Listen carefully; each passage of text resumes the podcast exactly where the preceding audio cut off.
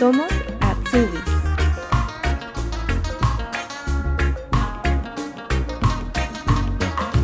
Amaya Armendaris es bióloga de profesión y trabajaba como visitadora médica en España. Hace seis años, junto a su familia, migraron a Alemania y a través de su cuñada supo de la existencia del sistema de Ausbildung y decidió volver nuevamente a las aulas. Nos vamos hoy a las cercanías de la ciudad de Heidelberg para conocer parte de su historia. Buenos días, pues muy bien, un poco nerviosa. Yo también, así que estamos en las mismas. Bien. Bueno, ah. empecemos esta conversa. Eh, cuéntanos, porfa, eh, ¿qué Ausbildung estás haciendo actualmente? Yo estoy haciendo un Ausbildung eh, para Hibame, para Matrona, en, en, Heidelberg.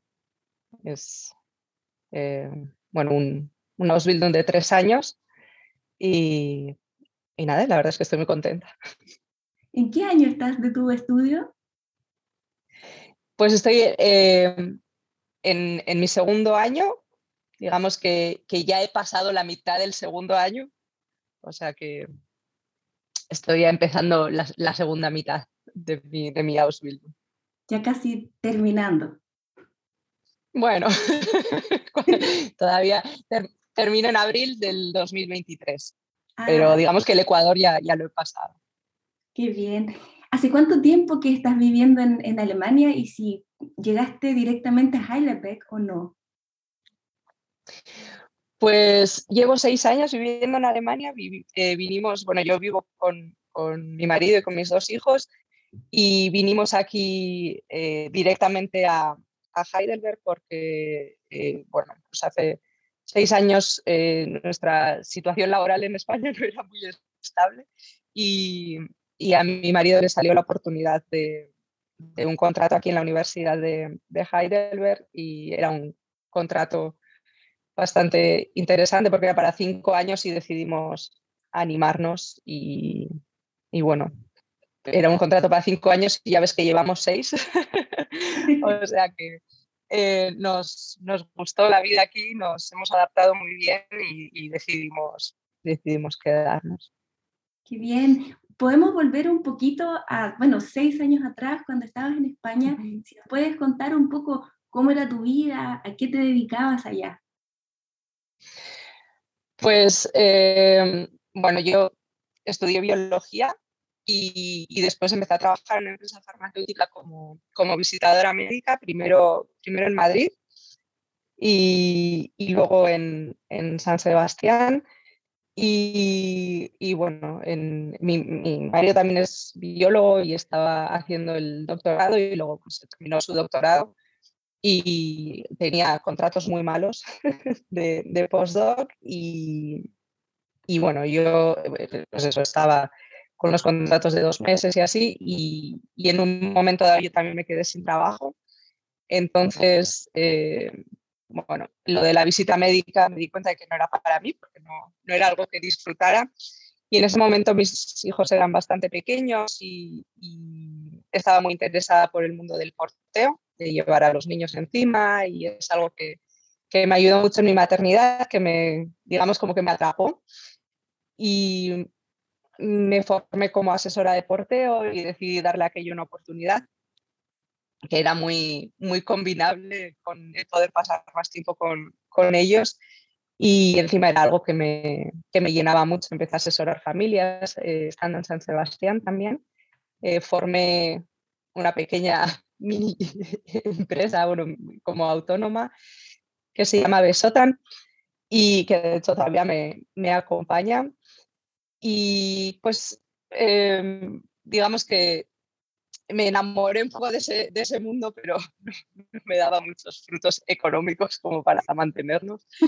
Y, y, bueno, es la razón por la que, por la que decidimos emigrar llegar aquí a Alemania y seguí haciendo lo mismo, un poco eh, menos al principio, porque tuve que estudiar mucho alemán, pero pues ese mundo de la maternidad y del asesoramiento a las familias es algo que me, que me gusta mucho y que no, que no quería dejar de lado. Que bueno, que como la historia se, se, cuenta un poco sola, pero es también lo que me ha llevado a tomar la decisión de, de seguir formándome en, en, esa dirección. ¿Puedes contarnos para quienes bueno, no tenemos hijos ni hijas, qué es el porteo y la importancia que tiene? Pues el porteo eh, es un, digamos, es un, método, podría decirse así, eh, en el que usas pues, diferentes tipos de artilugios, los que llamamos portabebés, eh, con los que puedes llevar a tu, a tu bebé pegado a ti, ya sea pues, con, con un fular, que son al final es un trozo de tela, o con, o con mochilas sé que en algunos sitios les llaman cangureras también, eh, en el que tú pues al final le, le, le ofreces a tu bebé el contacto que necesita y al mismo tiempo, pues tú tienes tus manos libres, ¿no? Digamos que esa sería la, variante práctica del, porteo. Eh, a mí me atrapó mucho porque eh, cuando yo tuve a mi, a mi hija, ya hace 11 años de aquello, eh, digamos que infravaloré la importancia que, el contacto tenía.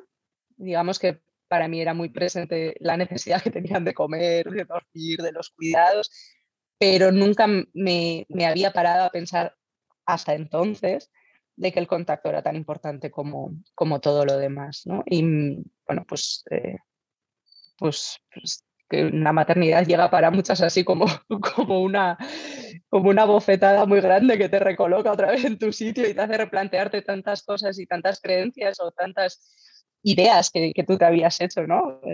De, cómo iba a ser aquello.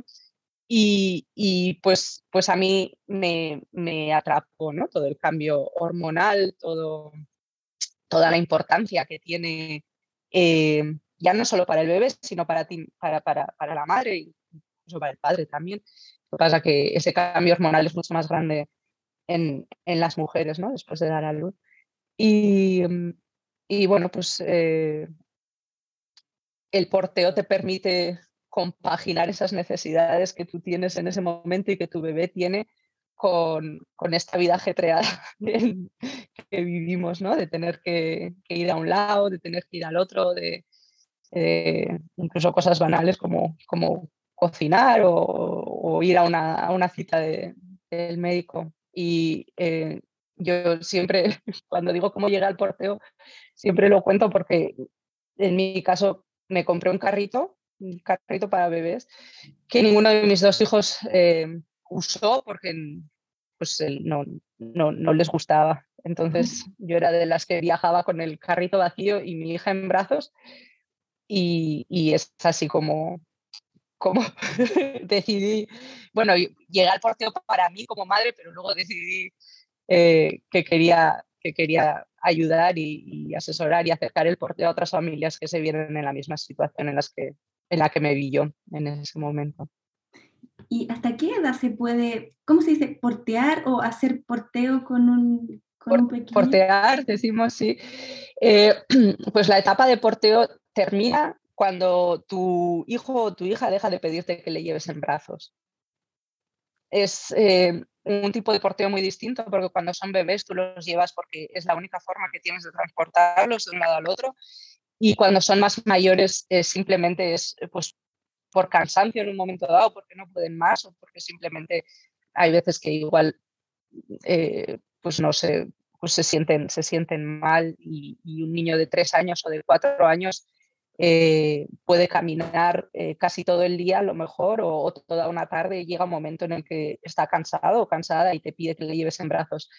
Eh, entonces, cuando tú les vas a llevar en brazos o en hombros muchas veces, usar un portabebés para, para ese momento siempre va a ser más beneficioso. En este caso ya para ti como persona que tiene que cargar esos 20 kilos. Claro. No es lo mismo no es lo mismo eh, cargar un bebé de 4 o 5 kilos sin portabebés que uno de un niño o una niña de pues 15 kilos. Claro. Aunque no la vas a llevar horas, siempre va a ser mejor con portabebés. Entonces, ya cuando la gente oye hablar de portabebés para, para, para niños, eh, en edad preescolar a veces dicen como, venga ya, estás, estás mal de la cabeza, como voy a llevar al niño tanto tiempo? Pero es que no, no es el mismo tipo de porteo ni en la misma situación. Tú además eres autora de un libro. ¿Puedes contarnos un poquito de, de esa aventura de escritora? Pues mira, es, es un libro que, que, que, bueno, que no hice yo sola, eh, hice una, es una colaboración entre una ilustradora y, y, y, otro chico que escribió los cuentos. Yo he escrito, digamos, la parte técnica de, del porteo, pero era, eh, era algo que tenía muchas ganas de hacer precisamente porque la información que había encontrado al respecto eh, siempre era muy, muy espesa muy dirigida para la gente que está totalmente enamorada del porteo, o bien porque se está formando en ello, o bien porque este mundo le ha atrapado como me atrapó a mí. Y yo entiendo que para, para alguien que está súper, súper involucrado o, súper interesado en el porteo, es ese tipo de libros en los que te explican todas las posibles variantes, por qué cada pequeño detalle es importante y, eh, son, entran como muy, muy en detalle. Eh, eso, eso a mí me puede servir mucho para, para luego asesorar a otras familias, pero si tú como familia simplemente estás buscando alternativas prácticas o quieres tener una idea general de, qué tipo de portabebés te puedes encontrar, quieres tener una idea general al principio, eh, como un primer contacto ¿no? Eh, con, el porteo, me parecía importante que fuera algo sencillo, muy, muy, muy básico y, al mismo tiempo agradable. Y mm, es cuando, cuando contacté a, Marta, que es una ilustradora, que bueno, me, me, gustaban mucho sus ilustraciones y a ella le parece también interesante hacer, hacer esta, esta guía. Y decidimos también incluir, bueno, sí, eh, cuentos para que la guía no, no muriera, digamos, cuando, cuando termina de, de, o cuando, cuando se pasa, ¿no? Esa, esa pase del porteo, que sea, que fuera un libro que se pudiera compartir en familia y que se quedara más tiempo en, en esa librería eh, familiar más allá de, de, esos primeros meses, porque como, como guía de porteo es, eh, es muy, muy, muy básica, pero al mismo tiempo es como muy, con, muy completa porque tienes explicado de una forma muy sencilla y muy cortita lo que necesitas saber al principio. Y, bueno, es, eh, es, un, es, un, proyecto que quería sacar adelante antes de empezar con mi Ausbildung. Digamos que la idea ya vino cuando sabía que iba a empezar a hacer mi formación y, y era consciente de que en cuanto empezara a estudiar, mi tiempo para, para dedicarle a este tema iba, iba a ser reducido, como está siendo. y tenía muchas ganas de dejar algo porque, eh, pues eso, ¿no? Escrito, digamos, para, para el futuro porque es una etapa que para mí ha sido muy importante, que de hecho ha cambiado el rumbo de, de, lo que yo eh, profesionalmente pensaba en un principio que, que, iba a hacer con mi vida y, y bueno, pues eh, es, es sí, este, este, libro, digamos que, pues que tiene un, un lugar muy, muy especial. Y además eh, tuve la suerte de que un montón de asesoras de porteo y de tiendas especializadas confiaran en el proyecto porque esto nació en crowdfunding. Y, y bueno, pues eso, ¿no? Están, están todas incluidas en el, en el libro, que para mí era también algo importante, ¿no? Que la gente no se quedara solo con lo que yo estaba contando porque cada asesora asesora un poco diferente, diferente en función de su, de su experiencia y recomienda cosas eh, un poco diferentes en función de, pues, pues eso, ¿no? De lo que hayan visto, de lo que les haya funcionado mejor y luego también varía mucho un poco dependiendo de la zona, ¿no? Hay, hay países en los que cierto tipo de portabebé tienen como más peso, hay otros en los que menos y, y me parecía importante que no solo quedara plasmada mi idea del porteo, sino que eh, luego a través de todos estos links que, que son, eh, que aparecen en el libro tuvieran acceso a otras asesoras eh, de forma más local, pero también online. Así que, así que nada, eh, pues eso. Ahí está el libro. ¿Está el libro disponible actualmente en librerías o online? Eh, el, el, libro, digamos que, que está o sea, pues a la venta de forma directa a través de mí. eh, en este caso. Y, nada, si, si alguien eh, lo quiere, la mejor forma es que me, que me contacte directamente.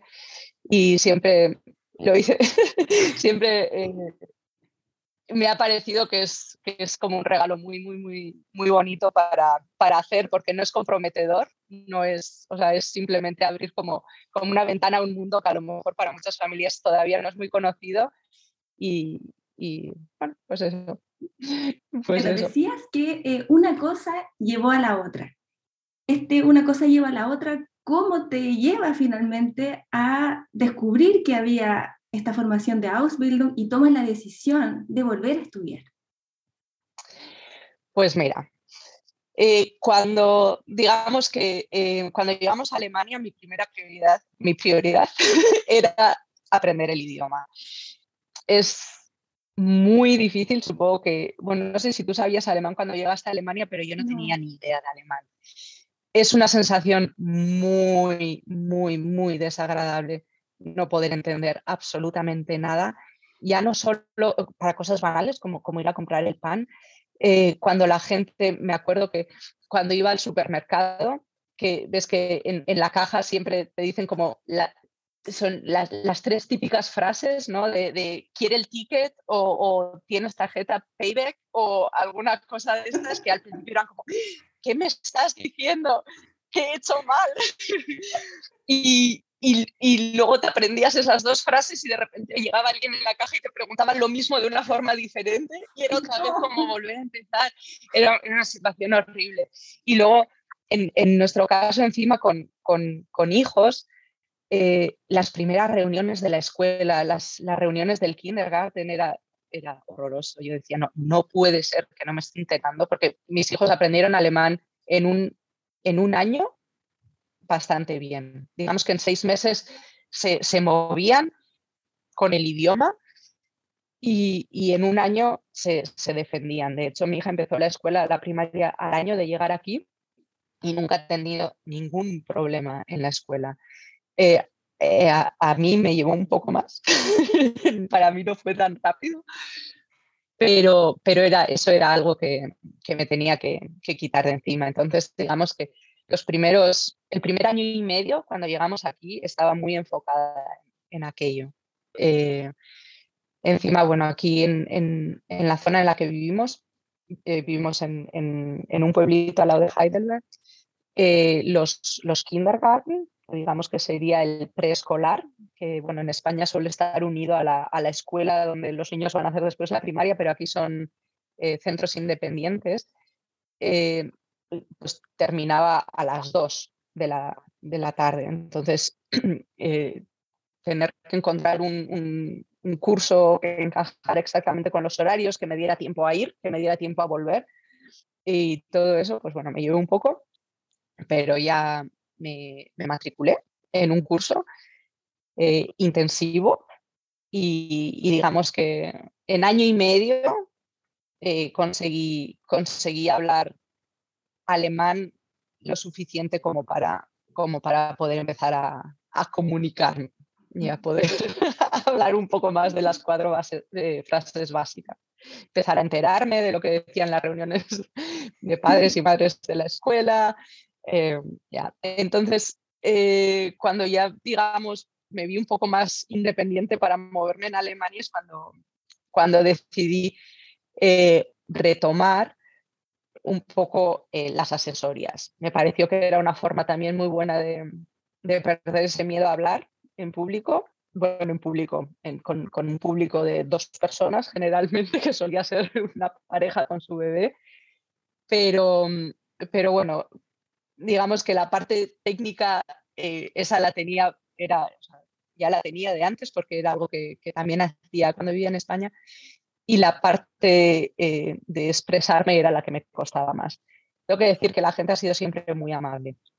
También porque cuando te contratan aquí, eh, asumen que, que, que, eres lo suficientemente profesional como para cobrar por ese servicio y entonces valoran lo que, lo que estás contando y nadie nunca me ha puesto una pega por, por no saber o no encontrar la palabra adecuada o por, o por darle patadas al diccionario que seguramente le sigo dando, aunque no en tan gran medida. seguramente no, o sea, le doy, pero, ya, no me, ya no me afecta tanto.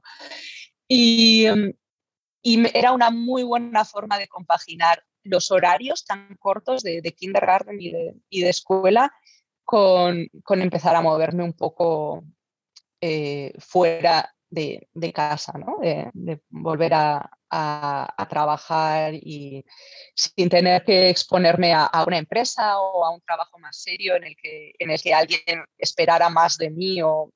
Eh, sí, eso, digamos que, que me sirvió ahí como para, para empezar a, a coger tablas con, con, el idioma.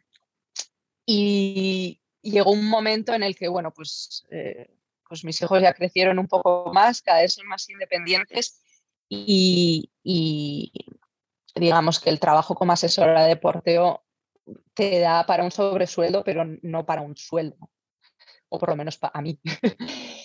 y, y entonces cuando me planteé tener que volver a trabajar, o bueno, yo no es que tuviera que quería volver a trabajar, quería volver a hacer algo para, para mí, algo que me llenara profesionalmente, eh, pero que también pues mejorara un poco nuestra, nuestra situación económica, que nunca ha sido mala, pero, pero bueno, pues tampoco, no sé, poder empezar a ahorrar un poco, por ejemplo.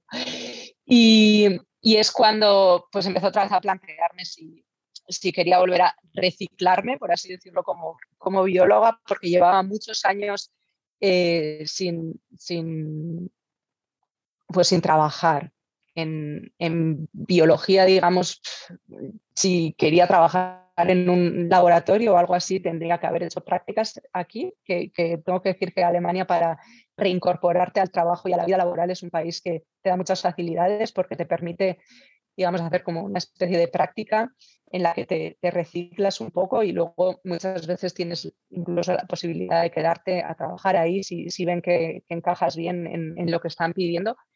Y, y como, como visitadora médica sabía que no quería volver a trabajar. Y entonces, eh, por otro lado, me costaba mucho dejar de lado este, ¿no? este, este mundo de la maternidad porque como te he dicho antes, es algo que me atrapó, que me gustaba mucho y que me llena mucho.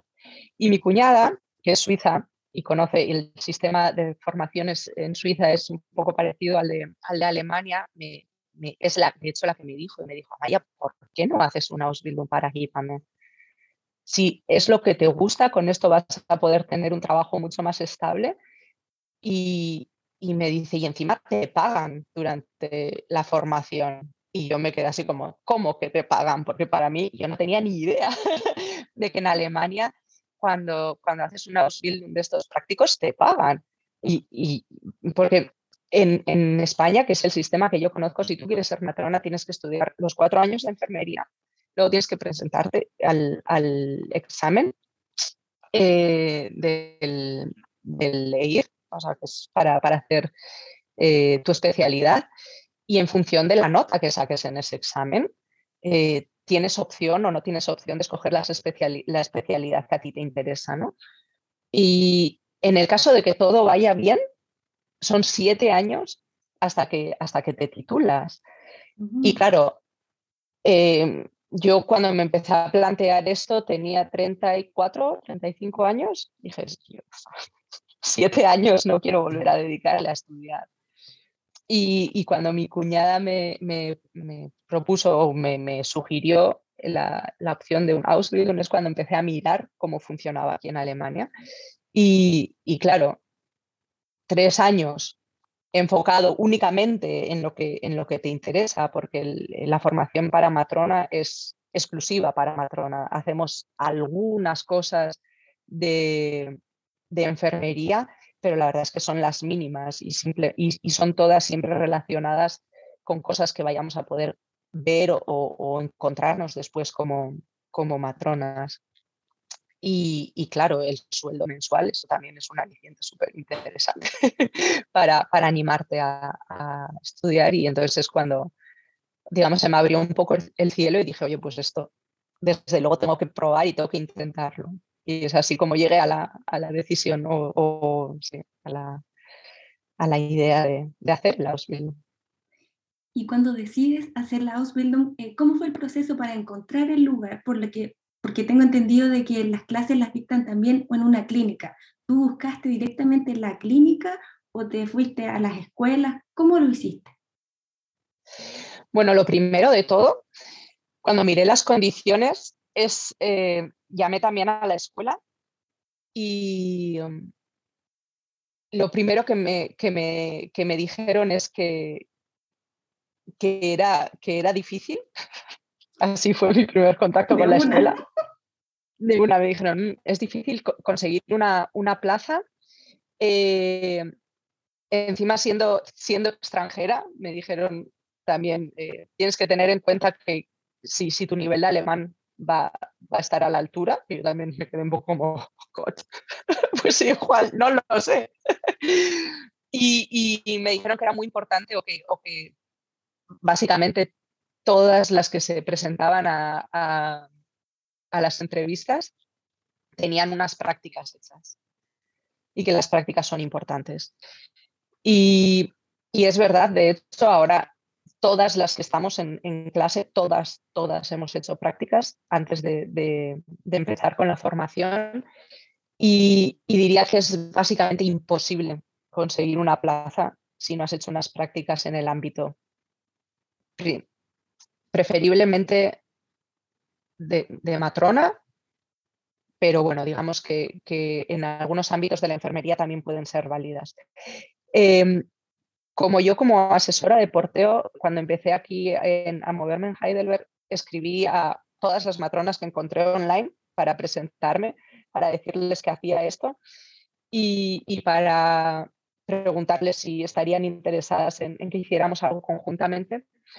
Eh, en una de estas me, contestó una, matrona que trabaja aquí en un hospital eh, de Heidelberg y me dijo que, pues, que le había parecido interesante cómo, presentaba pues, un poco el porteo, ¿no? porque me salía un poco de lo que ella tenía entendido que, era el, porteo o un poco esa imagen eh, hippie que, muchas tienen en, la cabeza y digamos que para esta matrona fui como un nuevo despertar en el mundo del porteo y el caso es que quedé con ella ya antes de, haber pensado hacer el Ausbildung y todo y, había colaborado con ella, de hecho en el hospital donde ella trabaja sí que había ofrecido eh, charlas sobre porteo y demás y cuando decidí hacer la formación como matrona le escribí y le dije, oye, estoy pensando en hacer la formación me han dicho que hacer unas prácticas me ayudaría mucho a, aumentar mis posibilidades.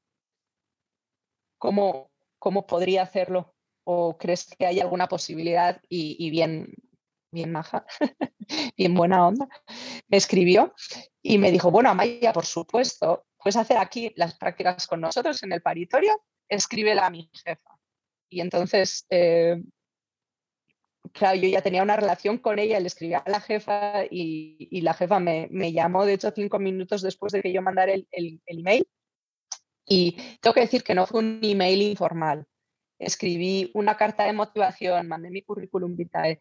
No es, eh, sí que eh, obviamente me, ayudó el tener relación con, con esta matrona, pero aunque parezca como muy informal como lo estoy contando, se toman muy, muy en serio que la, que la, que la presentación que hagas o que, eh, la petición que hagas sea, sea formal.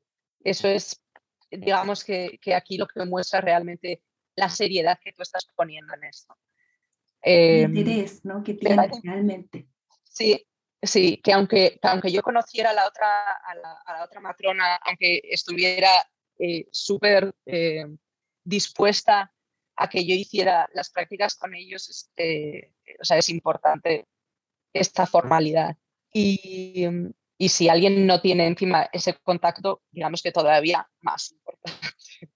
Por eso, eh, eso escribí una carta de motivación que, que me corrigieron mis amigas y mis amigas alemanas y mi, y mi currículum. Y bueno, esta, esta mujer me llamó y, y fue así como, bueno, ok, sí, pues venga, ven, la semana que viene empiezas. Y, y así es como conseguí las prácticas y, estuve dos meses con ellas. Y entonces hice pues dos meses trabajando, yendo al, paritorio eh, y, ayudando. Y yo estaba sorprendida de que me dejaran estar ahí. Yo me, sentía como una intrusa. Yo decía, y encima me presentaban y me decían, bueno, esta es Amaya, nuestra, nuestra practicante. Eh, quiere hacer el Ausbildung de matrona y, ya con eso para muchas familias era como, ah, bueno, pues entonces sabe algo. Y yo era como, no tengo ni idea. Bueno, no tengo ni idea. Tengo, tengo, tengo dos hijos, he dado a luz dos veces y, y eso digamos que me daba cierta seguridad para, para poder acompañar a la mujer durante este proceso. En el paritorio muchas veces estaba yo sola con ellas, obviamente eh, durante la fase en la, que, en la que solo necesitan acompañamiento y todo lo demás está bien. Pero, pero para mí fue muy, eh, pues eso, impresionante como, como de repente pues, confiaban en mí y para las familias era bastante normal que alguien sin formación estuviera, estuviera ahí. Es verdad que, que, son también eh, conscientes de lo que supone una persona ajena en un momento tan, tan especial y, preguntan, y preguntan a, las familias, ¿no? Y a mí nunca me ha pasado que no, que no se sintieran cómodos, pero, pero puedo entender que pueda pasar. Y entonces, mm. pues siempre tienes que estar un poco abierto, ¿no? A eso. Pero desde luego eh, es una forma súper, súper buena para darte cuenta si realmente es lo que quieres hacer o no es lo que quieres hacer, porque te tienes que levantar a la misma hora que te tendrías que levantar si tuvieras que trabajar en eso eh, a mí me dieron facilidades porque sabían que tenía dos hijos y que, y que eh, no teníamos en ese momento la posibilidad de organizarnos de otra, de otra manera, eh, a través de una babysitter o alguna cosa así, porque, pues porque en ese momento tampoco podíamos permitirnoslo y fueron muy amables y me pusieron siempre turnos que a mí me vinieran, me vinieran bien. pero bueno, de todas formas, pues eso, entrar a trabajar a las 6 de la mañana, tienes que ver si eso quieres hacerlo, ¿no? Para el resto de tu vida laboral. Así que nada, ese fue, ese fue digamos, el primer, el primer paso, conseguir esas prácticas. Y, Quería em, preguntarte una cosita antes de pasar al otro. Este tema de las prácticas, una persona, tú dijiste que si tiene alguna experiencia, por ejemplo, con enfermería, que haya hecho un voluntariado a lo mejor en enfermería o trabajaba en un área que está vinculada a la salud. ¿Eso también serviría eventualmente si una persona quiere hacer estas prácticas para aplicar?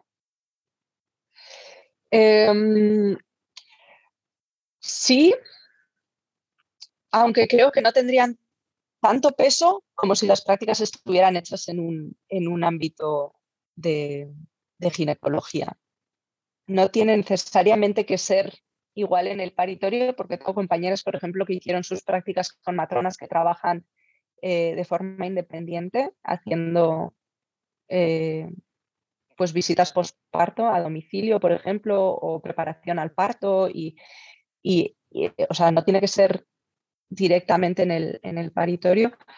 Eh, pero pero sí es muy diferente el trabajo de, matrona al, trabajo que puedes estar haciendo, por ejemplo, en un, eh, pues yo que sé, en una planta de cirugía. Pero, o sea, no es, no es excluyente. Si ya lo tienes, eh, desde luego es algo que, pondría y si no tienes opción de, buscarte otras prácticas, pues, pues obviamente es, es un primer contacto con, con el ámbito de la salud si estás buscando, o sea, si tienes que ponerte a buscar desde cero, desde luego buscaría, buscaría en el ámbito de la ginecología. Y si las quieres hacer en un hospital y no las puedes hacer en el paritorio, porque no en todos los sitios es tan fácil conseguir. Esto era una clínica muy pequeña, en clínicas más grandes a lo mejor no es tan fácil. Lo que igual puede ser más fácil eh, es igual conseguirlo en la planta de maternidad eso también te puede servir. Y luego muchas veces una vez que estás dentro del hospital te permiten igual hacer, si, si tienes un voluntariado, porque eh, las prácticas que yo hice fueron voluntariado también, yo no cobré por ellas. Eh, entonces estás dos meses, en mi caso eran dos meses, trabajando gratis, o sea, estás haciendo el, el, mismo, el mismo horario, digamos, obviamente no con la misma responsabilidad, eh, pero, pero pasas ahí tus horas y no, y no te pagan nada. Y, mm, y te permiten, eh, pues a lo mejor si estás dos, tres meses, hay gente que hace voluntariados de seis meses, los que son más largos igual te pagan algo. No suele ser mucho, pero igual 400 euros al mes o alguna cosa así.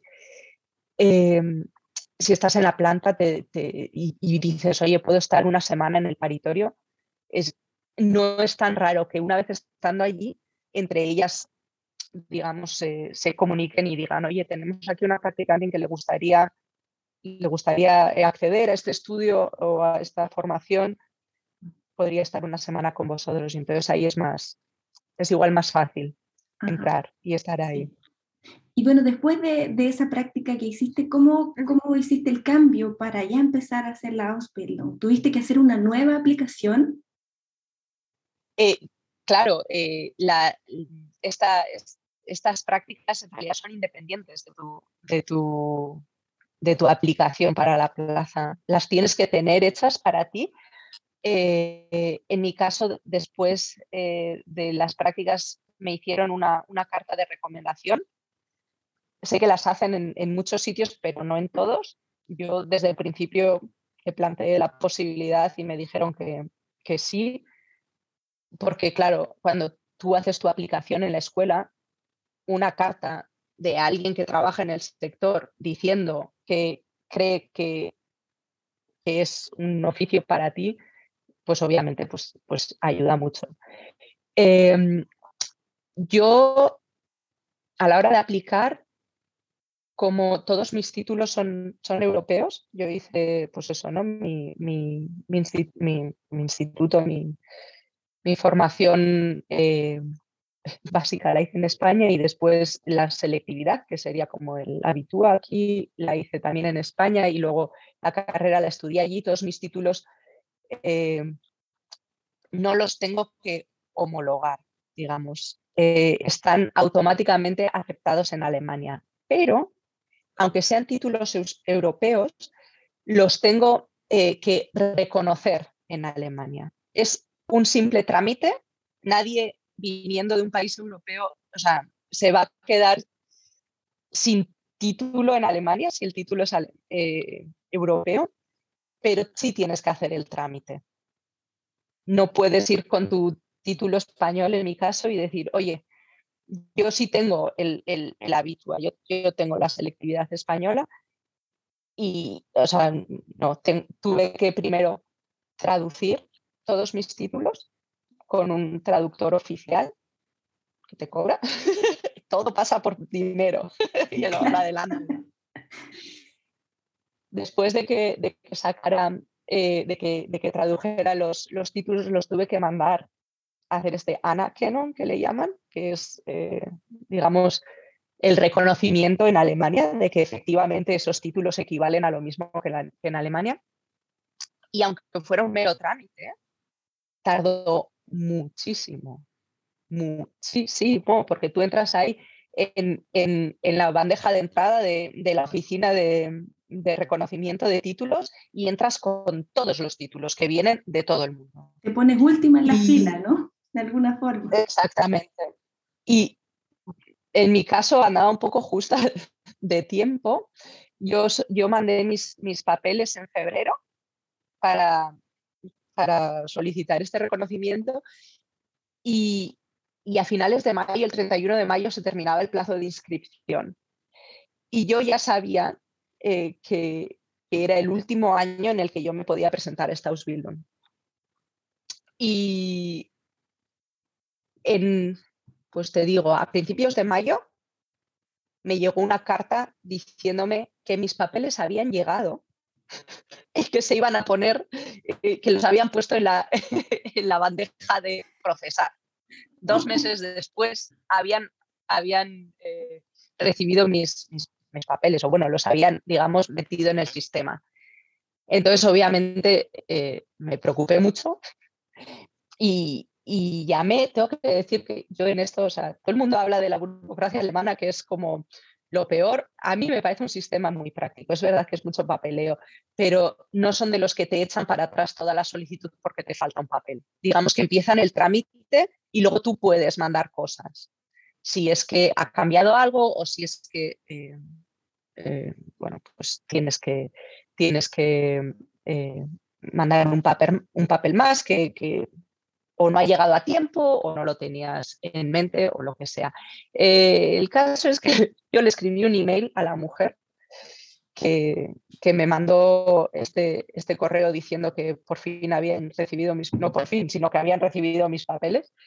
Y, le expliqué la situación y le dije, mira, tengo esta situación, solo tengo hasta finales de este mes para, para presentarme.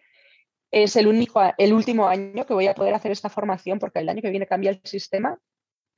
Y, la verdad es que eh, mi título es español, sé que no necesito que nadie supervise si, si cumple con los requisitos porque es un mero trámite y quería saber si hay alguna forma de acelerar el proceso. Y dos días después me escribió esta mujer y me dijo que ya estaba hecho, que le pagara el trámite. Tuve mucha suerte con eso, que la mujer pues leyera el correo y, entendiera la situación. Y, nada, pues, pues 15 eh, días después tenía ya todos, todos mis papeles alemanizados, digamos. Y a 15 de mayo, una cosa así, pude, pude mandar mi solicitud cuando el plazo terminaba al 31 de mayo. La verdad es que fue una época un poco estresante. Justo, justo tiempo. Sí, por eso, si, si, alguien, si alguien está pensando en hacerlo, eh, que no menosprecie el tiempo que necesita la burocracia, porque es mucho, aunque, aunque solo sea eh, un mero trámite, el, que, que los papeles lleguen a manos de quien los tiene que tramitar eh, tarda, tarda mucho tiempo. Entonces, muy buen consejo. Sí, muy buen consejo. Eso es importante.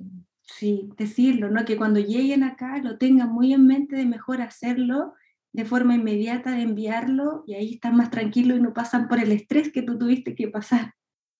Incluso, ya, yo entiendo que son trámites que cuestan dinero y si no tienes muy claro lo que vas a hacer, pues a lo mejor no, pues no merece la pena o bueno, dices, pero, pero son, son trámites que si estás pensando en estudiar lo que sea, los vas a tener que hacer. Y cuanto antes empieces a hacerlos, pues mejor.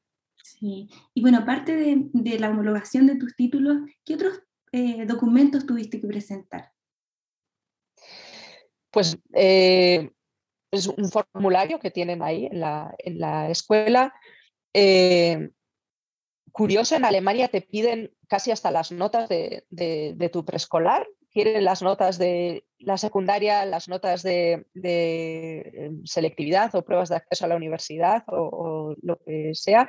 Y luego si tienes, eh, eso, ¿no? Secundaria, eh, depende del país. En, España la secundaria es obligatoria hasta cuarto de, de secundaria. Luego tienes dos años de bachiller, que ya son, digamos, si quieres digamos, es como el J1 y J2 aquí en, Alemania, que son optativos solo si quieres ir a la universidad. Me pidieron también la nota de eso, luego la nota de la prueba de acceso a la universidad y luego aparte yo presenté también mi, título porque, porque ya tenía un, título absuelto ¿no? de, biología. Eh, me no me pidieron, pero yo lo puse de todas formas, eh, mi, mi examen o bueno, mi, certificado de alemán, yo tenía un, B2, es lo mínimo que te pedían antes para, para, eh, para la formación de matrona. Em, y ahora es un poco diferente, pero bueno, igual te lo cuento, te lo cuento luego, porque el, sistema de formación de, de, matronas ha cambiado justo este, este último año. Eh, pero bueno, un, B2, eh, aunque lo importante es que te sepas desenvolver bien en la, en la entrevista. Pero bueno, yo creo que un, nivel B2 es, es básicamente mínimo si, si, si, quieres, si quieres estudiar eh, o hacer un Ausbildung en, en Alemania. Em, eso, luego la, la, carta de recomendación, que obviamente no te la piden, pero pues si la tienes siempre es mejor.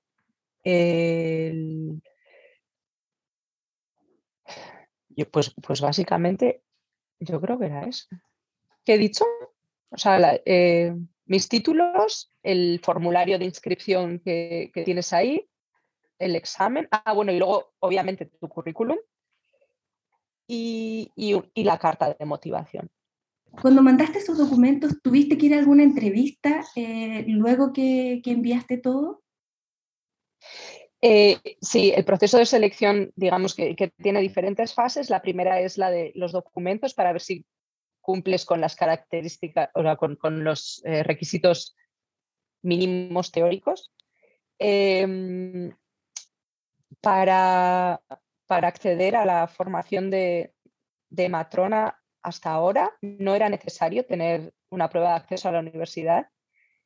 Eh, a partir de ahora sí que lo es, pero tengo que decir que hay tanta gente que se, que se presenta a la formación para la formación de matrona que se permiten el lujo de escoger y el tener, y el, tener eh, el, el que le dicen aquí, o, haber pasado las pruebas de acceso a la universidad, digamos que te da bastantes puntos. De todas formas, bueno, a partir de ahora es, es necesario, sí o sí. Y, luego, cuando cumples con los requisitos, o sea, si, si cumples con los requisitos teóricos o eh, pues con eso, en función de eso te llaman a una entrevista. Y es una entrevista como una entrevista de trabajo. Hay escuelas eh, es decir que cada escuela funciona un poco diferente, pero en general, eh, bueno, pues hay escuelas que, hacen entrevistas individuales, muchas las hacen en grupo. En mi caso era, era en grupo, estábamos cinco o seis candidatas y, pues hacen como una ronda de preguntas y, ven un poco cómo te desenvuelves.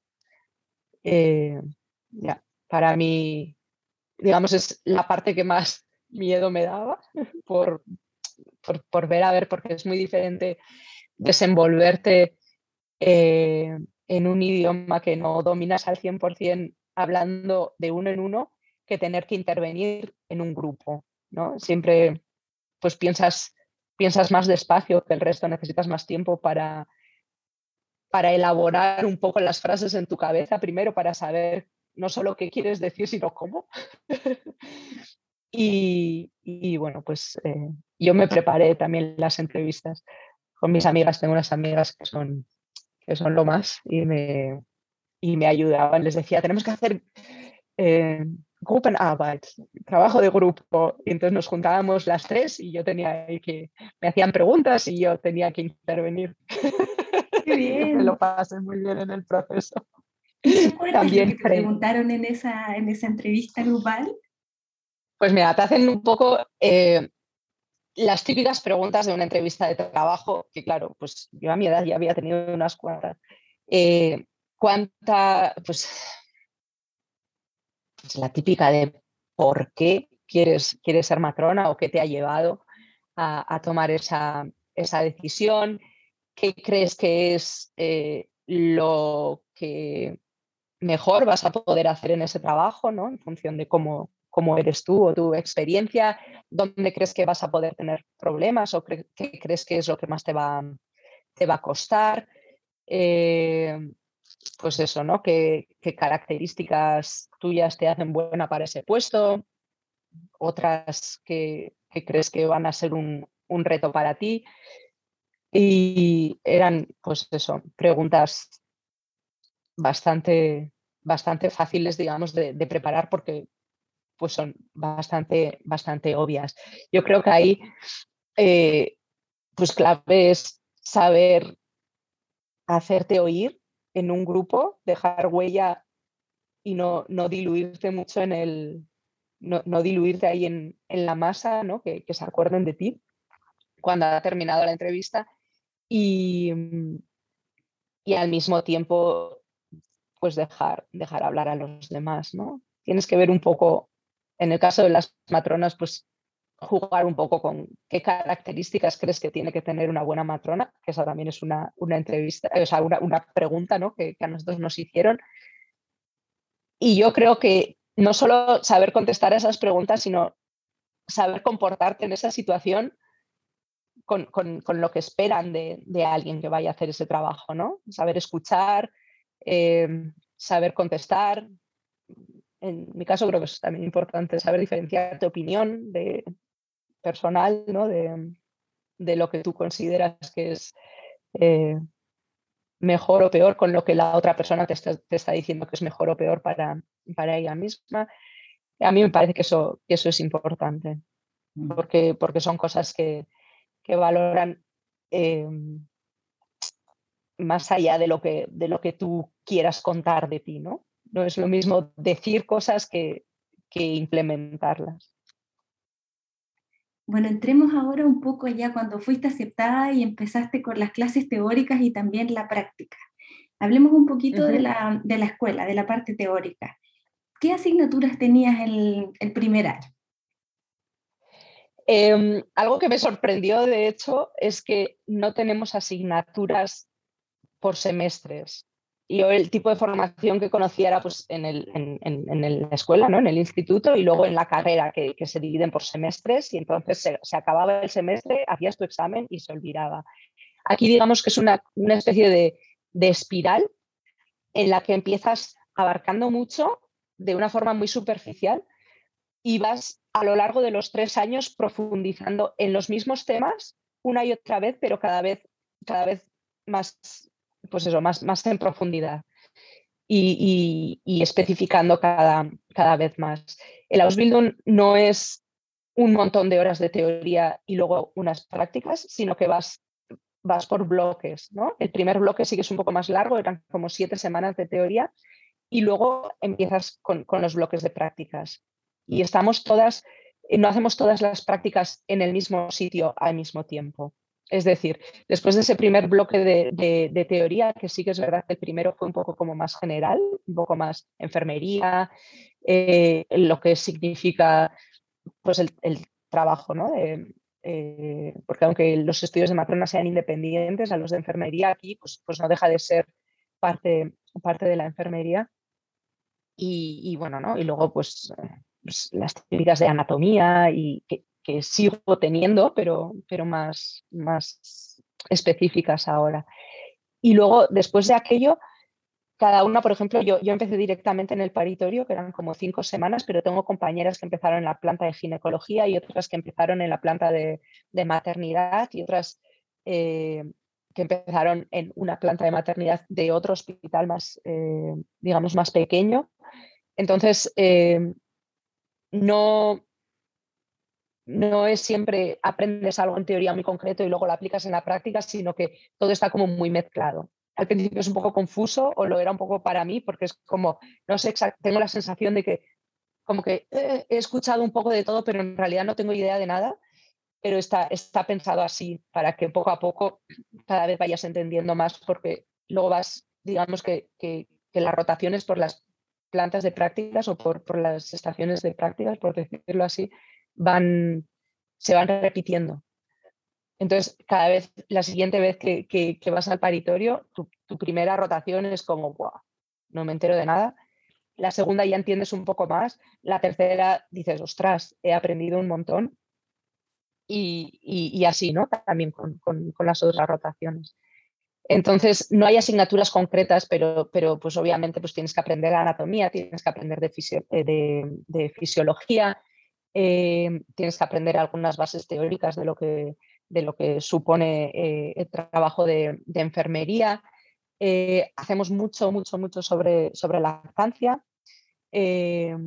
empezamos en el primer año un poco con, anatomía básica, independientemente de la, de la, clase de anatomía, hacemos como, aparte, anatomía del parto, un poco más en, en, en, detalle, pues la pelvis, el movimiento, de la, de la pelvis durante el parto, la mecánica del parto, todas estas cosas que son como, como muy básicas.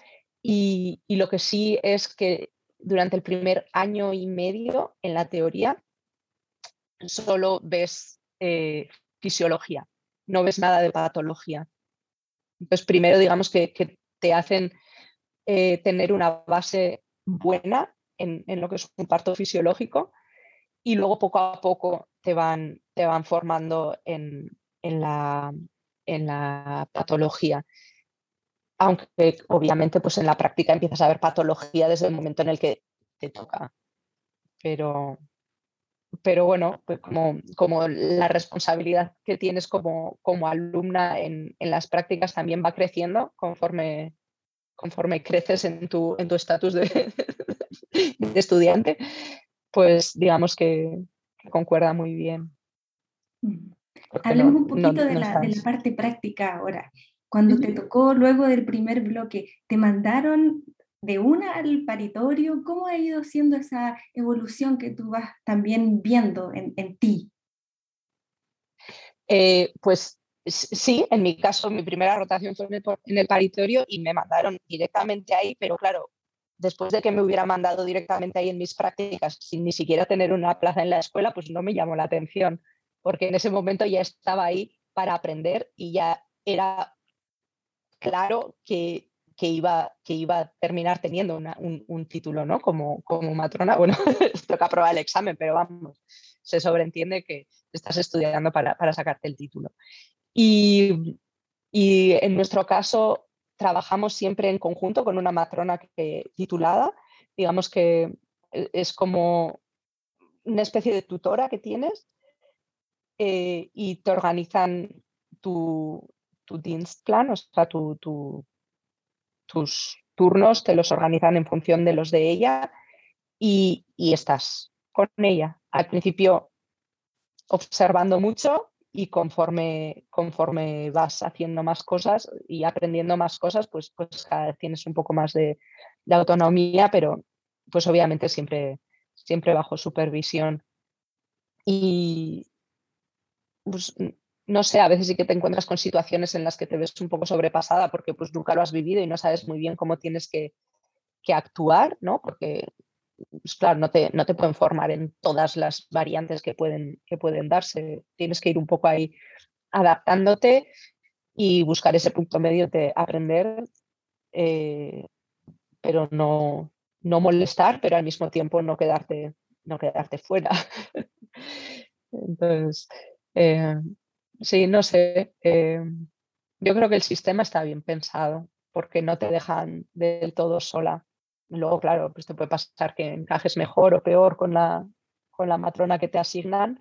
Lo bueno es que no te asignan la misma siempre.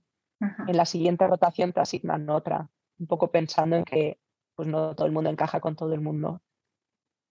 ¿Y estabas nerviosa las primeras veces? Porque, bueno, además que es una experiencia relativamente nueva, pero también con el idioma, porque es diferente, Estar ahí además con una paciente. ¿Cómo te sentías en esos momentos?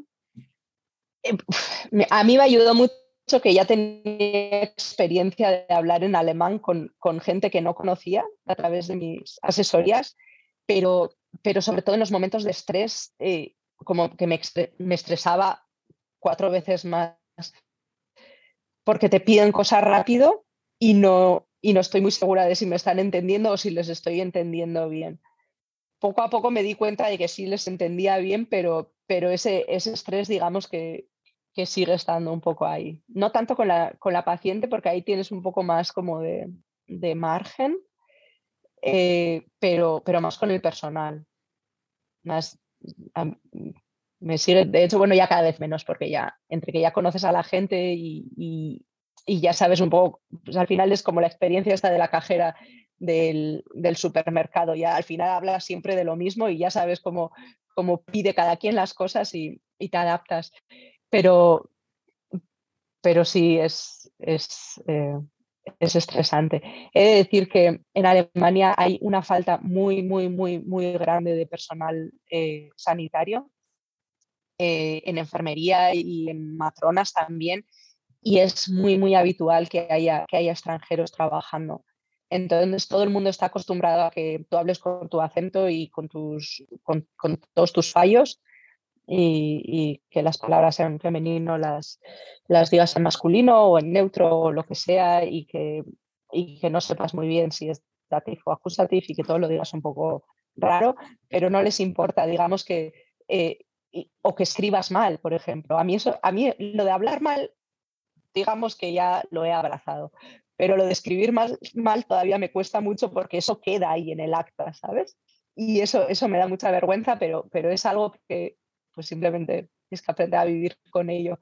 Y eh, el, nadie, nadie me ha dicho nunca nada. Nadie ha dicho, nadie ha venido a, decirme, em, ¿sabes qué? O sea, no puedes trabajar así porque no se te entiende. O sea que en, ese sentido siempre me he sentido muy, muy arropada. Qué bien. ¿Y te ha tocado asistir a algún parto ya, eh, bueno, con tu, con tu tutora o, sola? ¿En qué estado estás actualmente de, la formación práctica?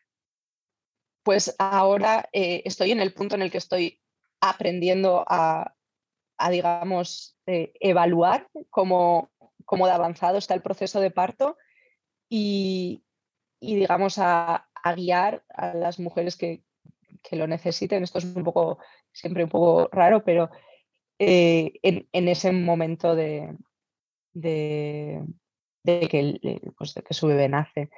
Em, y ahora mismo estoy más en la parte de atender activamente el parto bajo supervisión de una, de una matrona. Y esto eh, generalmente funciona al principio primero, pues toman ellas la iniciativa y tú, y tú vas haciendo prácticamente lo mismo detrás. Y poco a poco se cambia el, rol en el que tú vas atendiendo primero y ellas revisan después si, si, estás, si estás leyendo bien esa situación. Y poco a poco tienes, tienes más autonomía y, y entonces pues tú trabajas digamos más sola y consultas siempre que tengas, que tengas dudas, pero digamos que en el momento final, cuando, cuando el bebé nace, ahí siempre, aunque a lo mejor esté llevando yo la iniciativa, siempre está, siempre está una matrona porque la responsabilidad al final es, es de ellas, porque yo todavía estoy en formación. Pero sí noto que siempre, con algunas más, con algunas menos, pero, pero sí que tienes bastante, te dan bastante espacio para que tú aprendas y encuentres tu camino, tu forma de trabajar y, puedas crecer en, tu formación. Yo estoy teniendo muy buena experiencia, la verdad. Y en cuanto a los exámenes o pruebas, ¿has tenido? ¿Son pruebas escritas? ¿Son pruebas orales? ¿Cómo, cómo te evalúan? Pues eh, digamos que tenemos una especie de evaluación eh, no sé cómo decirlo, porque es que no es una evaluación continua, digamos que es, nos ponen algunos exámenes para que nosotras evaluemos en qué punto estamos, pero no tienen ninguna relevancia para, para nuestra, nuestra nota final. Tuvimos, por ejemplo, un par de asignaturas al principio, mira, que no, que no lo he dicho, como por ejemplo física o, química y farmacología, que luego no son, no son parte del examen final, pero por ejemplo ahí tuvimos un examen ¿no? para, para, ver eh, lo que se te había quedado ahí. Em, y luego eh, el examen final, final, final es el que, el que tienes en el tercer año y tienes dos tipos de evaluaciones, de hecho tres. Tienes el examen práctico que consta de tres partes, que ese lo haré, por ejemplo, el año que viene por estas fechas. El examen práctico consiste en atender un parto. Tú entras ahí con, tu tutora de prácticas, con dos de tus profesoras y con, eh, digamos, el, el personal que te va a evaluar y tienes que atender un parto que tiene que durar por lo menos una hora. Esas son las condiciones. Entonces, eh, bueno, pues eso, ¿no? En, función de si, de si lo atiendes bien en el sentido de si identificas algún problema en el caso de que lo haya o, demás, pues en función de eso, ¿no? Eh, apruebas o no apruebas. Luego, otra parte del examen práctico consiste en, en, escribir la historia de una paciente, o sea, es decir, cuando, cuando la paciente llega por primera vez y todavía no tiene una historia en el hospital, pues tú le preguntas, ¿no? Haces la historia clínica. Eh, y luego tenemos otro, otra parte del examen práctico que es el posparto. Y entonces haces una visita de posparto y, y le haces una visita, eh, o sea, un, examen físico y luego también eh, un acompañamiento más emocional, si lo quieres llamar así, pero bueno, un poco evaluar, evaluar la situación de, esa mujer, de, cómo la ves para, para, para el posparto, qué consejos le puedes dar, mucho en lactancia y también el bebé, un poco un reconocimiento físico del bebé y demás. Y esa es la parte práctica. Y luego la teórica tienes una parte teórica escrita y una parte teórica oral. Y esa se hace al final, que sería en mi caso en marzo del 2023, y tienes una semana de, exámenes teóricos en las que bueno, pues te, evalúan ¿no? competencias de matrona y luego anatomía y luego fisiología y eh, ginecología tenemos también, pediatría tenemos también este tipo de, de cosas directas y luego tenemos también la parte oral, que son asignaturas que tienen un poco menos de peso, como por ejemplo eh, dietética y nutrición o por ejemplo microbiología. Y estas, estas son, sé que alguna más ¿eh? por ahí que se me queda en el, en el tintero, pero bueno, digamos que estas son las más, las más potentes. Y estas, eh, estas se hacen de, forma oral. Y luego, si todo va bien, te dan tu título. Hablemos un poco del, rango de los sueldos del primer año. ¿Cuánto pagan? Porque está regulado por ley, ¿no? Va a ser una carrera de la, del área de la salud. Em, esto varía también en función, de, en función de la región o en función del hospital en el que estés trabajando. Eh, yo vivo en una zona en la que los sueldos son eh, bastante, bastante buenos y luego, bueno, en función de, tu de tu estatus en cuanto a los impuestos, porque en Alemania no todo el mundo paga los mismos impuestos, sino que puede regular un poco, pues al final lo que tú ves al final del mes obviamente es más o menos. Pero el sueldo bruto el primer año ronda los 1.200 euros el segundo año los 1.300 y el tercer año los 1.400. Yo, vamos, eh, son, a mí me parece que son sueldos muy buenos. En mi caso, como pues mi situación familiar, eh, estoy casada y, los impuestos nos los repartimos diferentes. Mi sueldo es más bajo que el de mis compañeras, por ejemplo, que, que son solteras, pero para ellas, por ejemplo, que se pagan una habitación en, pues, o bien en Heidelberg o, tienen ahí como un edificio con pisos para estudiantes y, ese sueldo te da para, pagarte tu habitación y para, y para vivir. O sea que está, está adecuado desde mi punto de vista teniendo en cuenta encima que, que, claro, te estás formando. Nos comentabas que cuando hiciste la, postulación a tu Ausbildung era el último año que podías presentarte.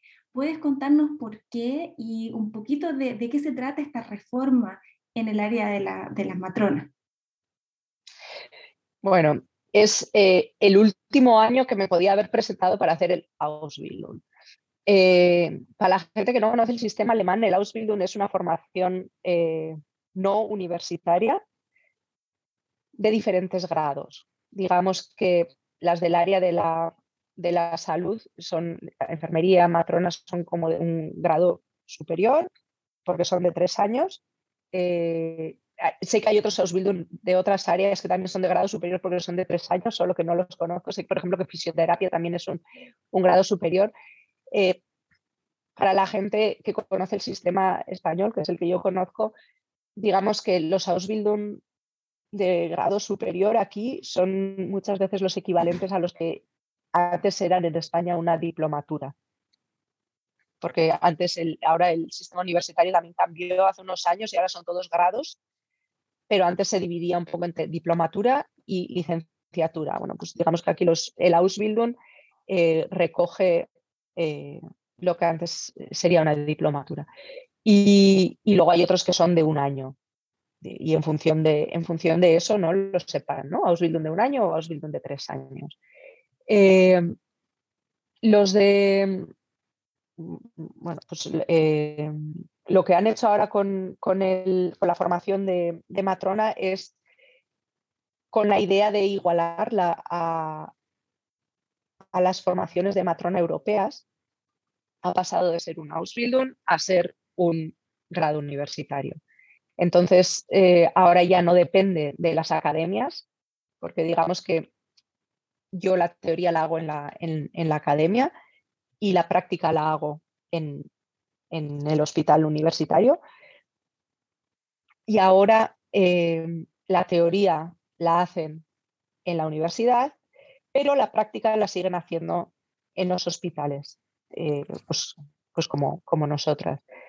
Em, la idea con esto es, pues digamos, uno, igualar el, nivel académico de las matronas al, nivel académico europeo de las, matronas en el resto de Europa. Eh, por otro lado, también eh, pues las matronas también tienen más responsabilidad que lo que tiene el personal de enfermería en, Alemania. Y con eso quieren, digamos, también generar una... Suena un poco raro porque esto siempre depende un poco de, cómo cada persona se, forme, ¿no? Pero digamos que eh, quieren hacer que, pues las personas que se forman para, para matrona tenga también una base científica o una capacidad de analizar los estudios científicos que hay, que hay al respecto mayor que la que, la que ofrecen ahora. Están más enfocadas en, pues en la parte más académica que, que en la parte más teórica. Esto es un poco también relativo porque al final quitando que, que van a aprender a analizar textos científicos, cosa que, por ejemplo, nosotras en la escuela no lo hacemos. Eh, yo no lo echo de menos porque eso ya lo he hecho, pero, pero creo, creo que sí puede marcar una, diferencia ¿no? a la hora de, ya no solo de leer, sino, sino de escribir ¿no? y de generar contenido desde el punto de vista de las matronas, sino siempre desde el punto de vista eh, médico que, no digo que sea malo, simplemente es otro, otro punto de vista y que está enfocado en la patología, porque pues al final ese es el, el, sector de los médicos, ¿no? el, atender esa, patología, pero creo que sí que es interesante que, el, contenido que se genere sea desde el punto de vista de la matrona, desde este punto de vista fisiológico y, que, tenga, que tenga más peso porque... Eh, pues, pues, cada vez haya más gente preparada como para poder hacer ese tipo de, estudios o, por lo menos dejar un poco esa huella. Y, la diferencia ahora principal es que te tienes que matricular en una, universidad. Las condiciones son bastante parecidas. Para, para los que el alemán no es nuestra lengua materna, en las universidades generalmente te piden un C1, pero sé que con un B2 también puedes tener acceso. Entonces, en este caso, lo mejor es informarse directamente en la universidad que ofrece los estudios, porque las, condiciones son diferentes. Eh, tampoco aceptan cualquier título de alemán en el caso de que pidan uno. Entonces, como cada universidad también tiene un sistema diferente, también es interesante ver qué tipo de examen te piden y en función de eso prepararte ese examen. Porque hay, hay, hay diferentes. Em, un mínimo absoluto es un B2, preferible un C1. Si, claro, no es lo mismo tener un, B2 y vivir en Alemania desde hace mucho tiempo, que ya tienes facilidad para el idioma de cara a las entrevistas, que haberte sacado un B2 en otro país y venirte a Alemania justo para hacer eso. Entonces ahí, eh, bueno, pues tiene que ver cada quien cómo de, cómo de fluido puede hablar el idioma. Pero eso, en muchas universidades el mínimo es un C1. Sí, o sea, por lo que entiendo, es ahora deja de ser Ausbildung y se transforma como en Dual Studium, así se llama. Exactamente. a veces se presta la confusión porque las Ausbildung también son duales, ¿no? Que lo, el concepto de dual es estudiar y trabajar al mismo tiempo, pero está la diferencia en un Ausbildung que es dual y un Dual Studium, que lo que tú dices es la, el estudio universitario. Exactamente. Y aquí en Alemania eso es una cosa súper importante. El, este, este, el, qué, qué, grado académico tiene cada uno tiene, tiene mucho peso. Entonces yo creo que también tiene algo que ver, que las matronas hayan querido también, aunque no todas están muy de acuerdo con, con la idea, pero, pero ya hace, hace años que, que, se ofrece la posibilidad de hacer el estudium después de haber hecho tu formación como matrona. O sea, esa, esa posibilidad también hay, solo que ahora ya no tienes la opción de hacer primero el Ausbildung y luego eh, sacarte el grado, sino que ahora lo tienes que hacer todo junto. ¿Tú sabes cuándo empieza a, la, ley a ser vigente? Si es que desde 2022, para que la gente que nos escuche se prepare. La ley ya está vigente. En, Heidelberg ya, por ejemplo, no se puede, ya, ya no te puedes matricular para el Ausbildung, solo te puedes matricular para, para el estudio.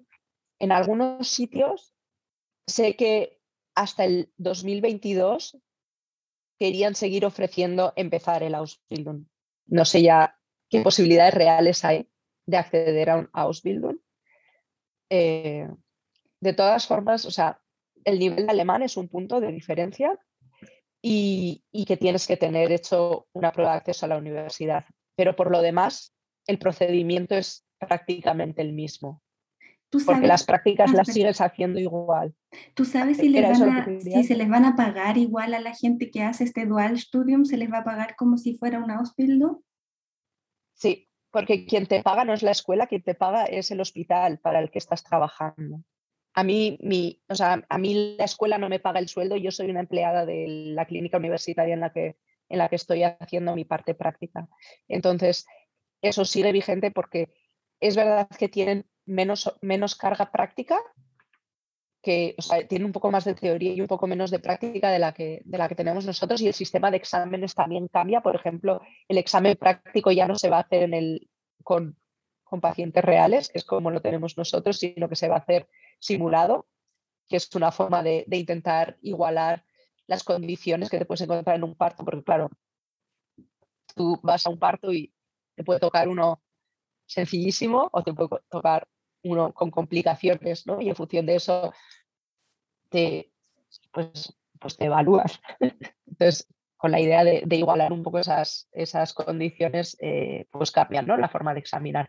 Pero por lo demás, eh, sigue todo bastante, bastante igual, con la diferencia de que antes, bueno, es depende un poco de la escuela. En mi escuela, la escuela te organizaba todo, porque mi escuela o mi academia está directamente ligada a la clínica universitaria y entonces no, no había otra, otra opción, pero sé que hay otras academias en, otros, en, otras regiones o en otras provincias que sí tienen eh, diferentes clínicas con las que trabajan.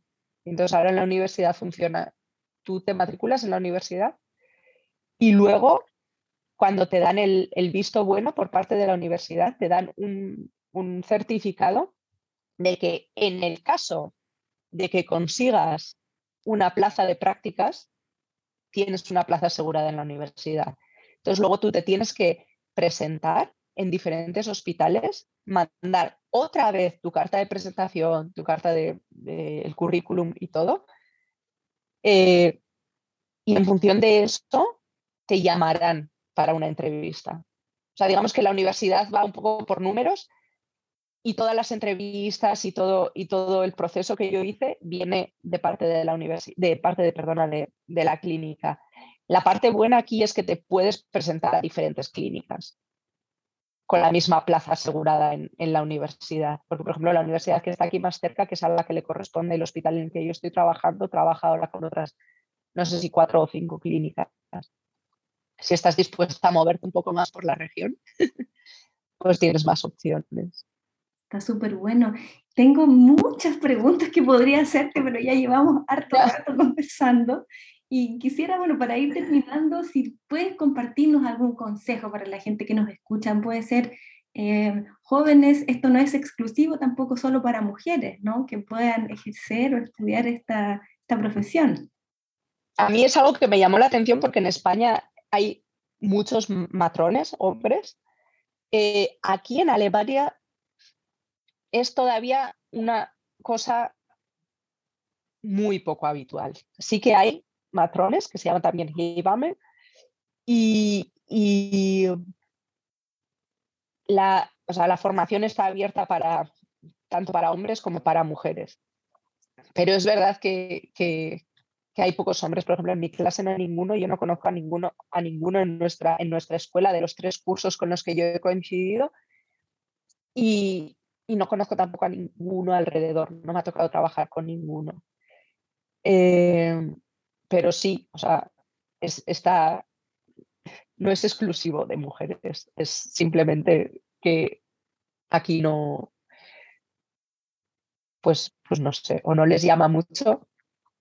Y, y si no, consejos principalmente que, que se preparen bien em, la carta de presentación, que creo que es algo que, se, que, no se valora suficiente o que, que, a la gente pues, te da un poco de pereza porque no sabes muy bien lo que escribir. Pero si tú vienes em, de otro país a, querer hacer una formación aquí, la primera pregunta es como obvia, ¿no? ¿Por qué aquí y no, y no en tu país? Entonces, creo que tienes que tener muy bien preparada esa respuesta porque eh, la falta de, matronas en Alemania es grande. Las plazas que hay para, hacer la formación son pocas. O sea, en, en mi clase somos 15 y había más de 200 personas que, fueron a las entrevistas. O sea, no sé cuántas personas se presentaron eh, de forma escrita y solo había 15 plazas. Y claro, si tienes que pensarte bien a quién le vas a dar esa plaza, desde luego no se la vas a dar a alguien que va a estudiar y se va a ir. Entonces, si hay gente que quiere venir solo a hacer, la formación aquí, eh, no digo que no lo puede hacer, pero tiene que pensar bien lo que, lo que, lo que quiere decir o cómo quiere pedir esa plaza, porque, pues porque es, es importante. Y, y nada, principalmente eso, las prácticas, que se busquen unas prácticas que son súper importantes y, que se preparen bien las motivaciones que sean, que sean fáciles de seguir. Si alguien quiere ponerse en contacto contigo para quizás hacerte preguntas o por el tema del porteo o encargar algún libro, ¿cómo puede, cómo puede encontrarte? Pues lo más, lo más fácil es contactarme por, por Instagram, porque soy una persona bastante perezosa para escribir emails largos, pero mando audios con mucha soltura. Entonces, si alguien me contacta por Instagram, puedo mandar un audio rápido o igual no tan rápido, pero que me cuesta menos. Y, em, y bueno, pues eso, por, por Instagram, mi Instagram es Amaya von Besotan, pero está escrito en alemán, o sea, es Amaya, V-O-N y luego Besotan. Y, y nada, hay pues me podéis contactar si tenéis eh, alguna duda con lo de los papeleos eh, o simplemente un poco de, curiosidad de cómo hacerlo. Ya me han contactado varias y por eso me pareció también súper buena idea hacer este, este podcast contigo para que quede todo aquí escrito, aunque se lo van a tener que tomar con calma porque ha sido un poco más largo de lo esperado. Sí, pero alguien que esté interesado, interesado, y aquí ya tiene mucha información por donde, por donde puede empezar. Y bueno, vamos a dejar todo el, tu contacto, el link para comprar el libro, algunas escuelas también de GBAME aquí en Alemania en las notas del podcast para que también puedan acceder a, a esa información.